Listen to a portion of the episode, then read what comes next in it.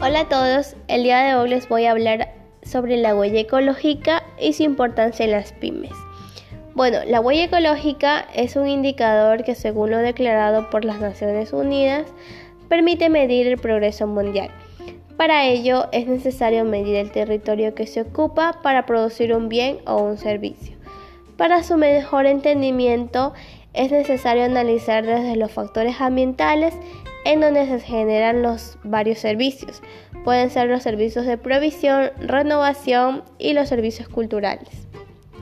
Actualmente la economía mundial ha superado la biocapacidad de la Tierra, debido a que se está utilizando los recursos de una manera inconsciente y sin pensar en el daño que está causando al planeta. Cabe recalcar que desde la década de los 70 la huella ecológica ha superado progresivamente la biocapacidad planetaria y si no se reduce el exceso de la explotación de los recursos renovables, en algún momento dejarán de ser renovables.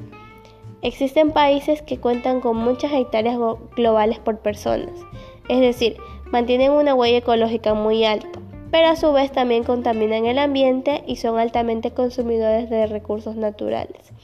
Ecuador se encuentra en un índice entre el 0 y 10% de los países deudores de biocapacidad planetaria. Entonces, las pymes deberían considerar importante la huella ecológica, debido a que el hecho de cuidar el planeta no solo ayuda a reducir la contaminación, sino también permite asegurar un futuro económico.